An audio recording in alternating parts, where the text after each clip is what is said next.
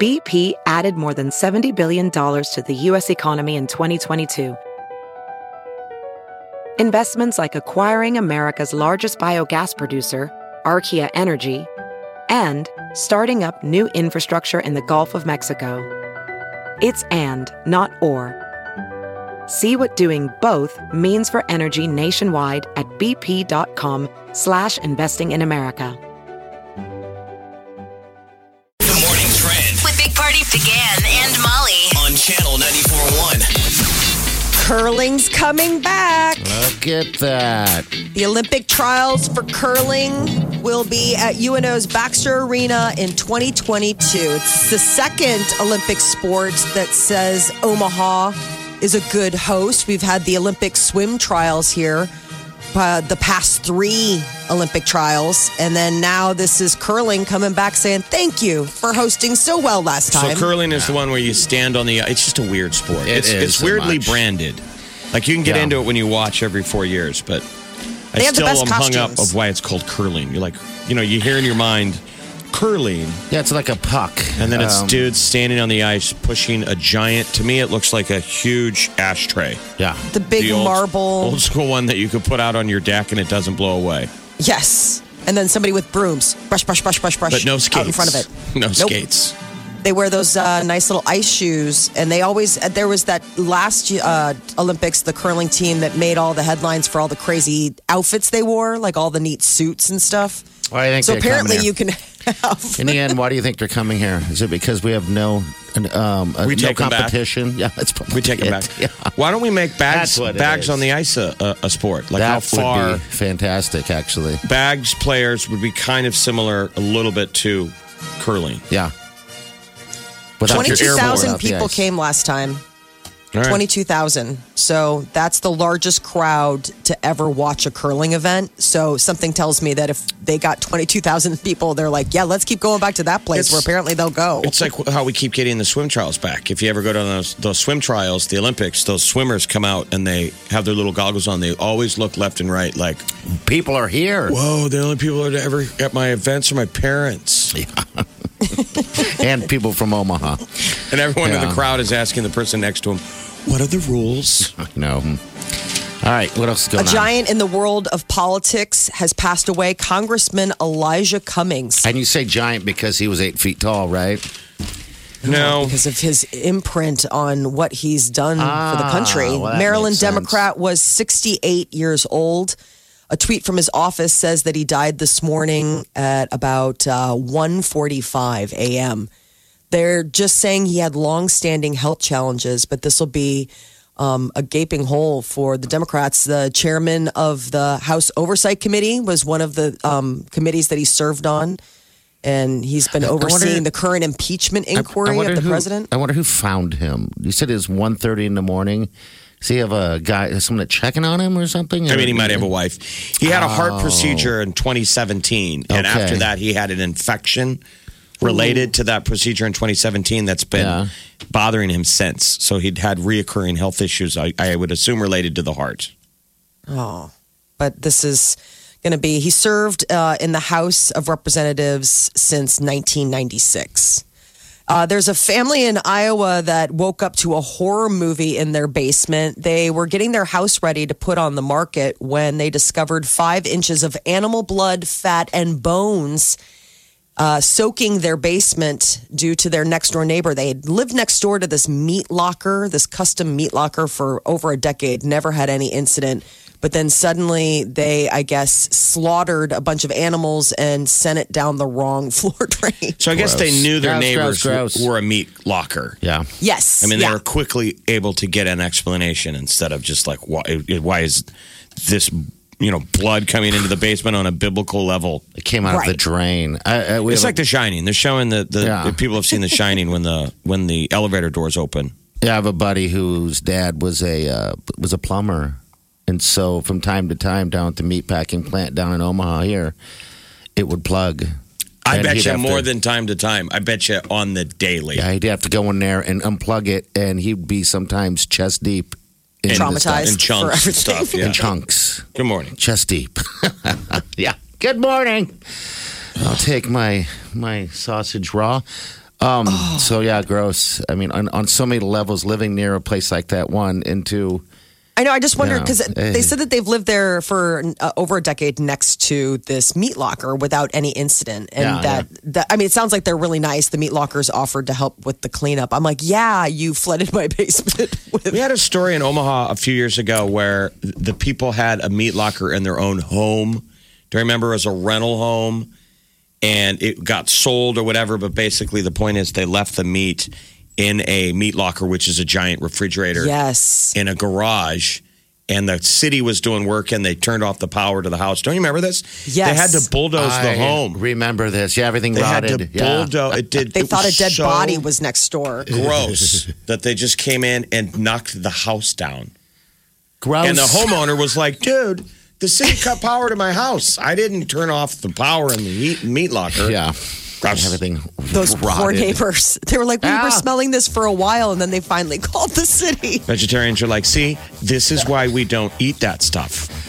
Wow. I don't even know how you would get rid of five. Uh, My basement flooded, right? And they had to come in and gut the whole thing uh, because of possible sewage. I don't know what you do with blood. Cats are now always in the basement. you leave. Cats you and move. dogs are just beating the door down. What is down there? Dinner. This is The Big Party Morning Show. Break it down on Channel 94.1.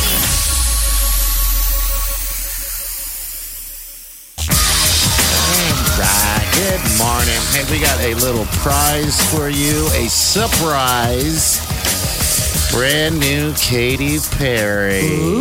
Wanna play it? Should we just play it or give a little backstory? Let's on get it? backstory on it so we can slag it. So the Um, song is called. Oh my gosh. We love Katy Perry. Yeah, we do. We do. uh, Harley's in Hawaii is the name of the song. And so this is what she said about the song is she says to be on the back of a motorcycle in Hawaii with the air blowing on your face is so beautiful. I can remember specifically where I was, the street corner I was on in o- Oahu, which is Waikiki Beach, Hawaii, whispering to Orlando Bloom and saying, "I'm going to write a song called Harley's in Hawaii." And I did. All right, so she w- actually was on a motorcycle riding it through, and that's where she got inspired. That's just she said that Seems to be that's the. Oh, And here it is. Here's that dream actualized.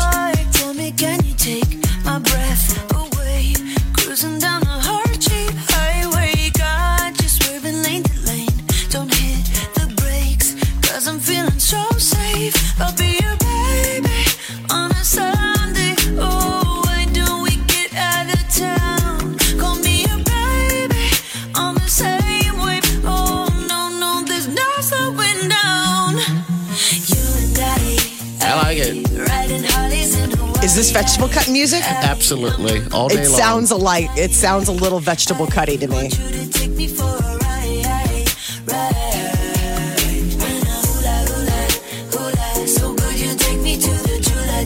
What is a jula jula in a hula hula? Why talk, man? Apparently, you're going to the jeweler. Blame it on the boat drinks. I mean, somebody hit the tiki bar one too many times. So then the music video, she's driving around. She looks all cool, like got a cool throwback helmet. They're just taking Sunday motorcycle rides to tiki bars in Hawaii and drinking boat drinks and singing karaoke. What do you guys Living their think? best life. What do you think of this song? Honestly, I, it's kind of grown on me. This is the this would be the second time I've heard it, Uh, not in its entirety, by the way.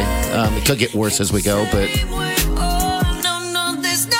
It's very chill. It is. You know, like it's very like mellow. It's just interesting that she would put out a, a song about Harley's in Hawaii in the fall. Like this seems like a, a sleepy little summer song, right? wow, you know, it's in like you're- Hawaii. I don't think there's a there's seasons. there isn't like a that. season like that. Yeah. I'm just saying, so- as a Midwestern listener, you know, I'm listening to it. Maybe it gives me a little bit of summer trippy vibes. I'll take some summer trippy vibes any day right now. True. How about let's take an Uber in Vancouver? Oh my gosh. Uber, I, Uber, Jeff. Uber in Vancouver. You like that? Write better? it. I like Take that. an Uber in Vancouver. Write it. I want it. I mean, I'm just saying, it comes from the same idea tree. You bet it I does. don't, if you want to know where songs, Ooh, wait. yeah, there's All right, actually that bothers there's me. sound effects That in there. just bothered me. Wait, there's sound effects. I missed Yeah, the sound go back, effects. I didn't go hear back. it. But listen, Here.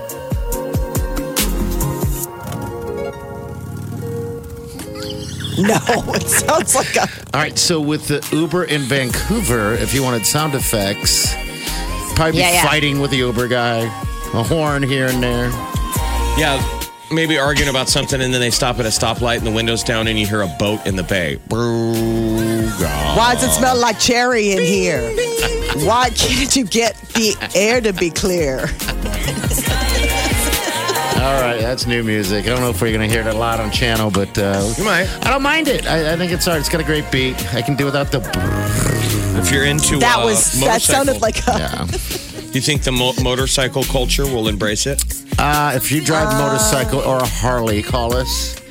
I want to know if this is going to be blaring, blaring on your speakers. Remember, it's a different kind of motorcycle ride. This is the Sunday kind of drivers. Okay. Like if you ever go All right. over Mount Crescent on a Sunday, Sure. they're all over. Those bike people just having a good time, stopping, having a drink at a bar. That almost sounds like a fart trapped in jeans. Oh, yeah, well, it could be too. It could be all of that. Hmm. Trapped in jeans. Let me write that down. You're welcome. Fart. Trap. Like it's trying to get out of like really tight skinny jeans. All right. There you go. All Better right. name for a song. We got traffic coming up here in just a couple seconds. All right. And then we got, uh, well, we're going to do some tea. We're going to dump it all over you. Turn up. Want this? Excuse me. Excuse me, Orlando. All right. We'll be back. The Big Party Morning Show. Oh, Time to spill the tea. Jennifer Lawrence is getting married this weekend. Oh, boy. They're getting married in Rhode Island. Uh, no word on where in the ocean state they will be tying the knot, but it's supposed to be about 150 people when Jennifer Lawrence marries her uh, fiance, this guy. He's like um, a gallery artist, Cook Maroney. But the um, menu has been leaked, like TMZ's talking about it. It sounds fabulous. Sounds like a Katy Perry song. We're getting married in Rhode Island, Island, Island, Island. Rhode Island's amazing. It's really a gorgeous spot. I mean, I think that's a cool place to get um, hitched. I would imagine her bestie Taylor Swift will probably be there because Taylor Swift's got a house there. Adele probably will show up. She's got a lot of famous friends. Jennifer Lawrence. She's amazing. Should have a kind of makes good- me sad. Come on, you got to everybody's kind of secretly pining for J Law. Yes. He wanted to, to win. Like you should see uh, when 60 Minutes did a story on her a couple years ago. You, th- those reporters are, are jaded reporters. You could tell by the end of the interview that, that the reporter for 60 Minutes has fallen in love with her. When she goes to Yeah. her book club and they're all Yes. drinking wine and throwing her under the bus, And then I she thought it was takes some funny. Fishing, and you could tell the ki- guy's kind of like, "I love you." I know. She's so awesome. adorable. Yeah, she's nice. She's the nicest. I think she's grounded very well. You know, and I've always wanted. I know I say this about multiple women. I always wanted want me to hit that. I wanted you to hit I that. want to hit. it. I We're want to only hit that. standing in your way, Jeff. I want to hit that so bad. J Law, there's still time. there is. Don't. She's 29. He's 34. Uh, about 150 people are going to be at the uh, wedding, and they've only been engaged for like eight months. I mean, so this is a quick turnaround. All right, I have a question for you, party, and you don't have to answer it. that's fine. because you are close to being betrothed.